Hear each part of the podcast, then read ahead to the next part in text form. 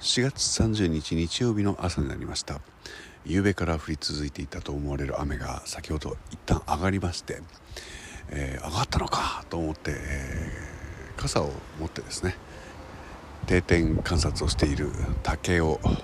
いくつか眺めながら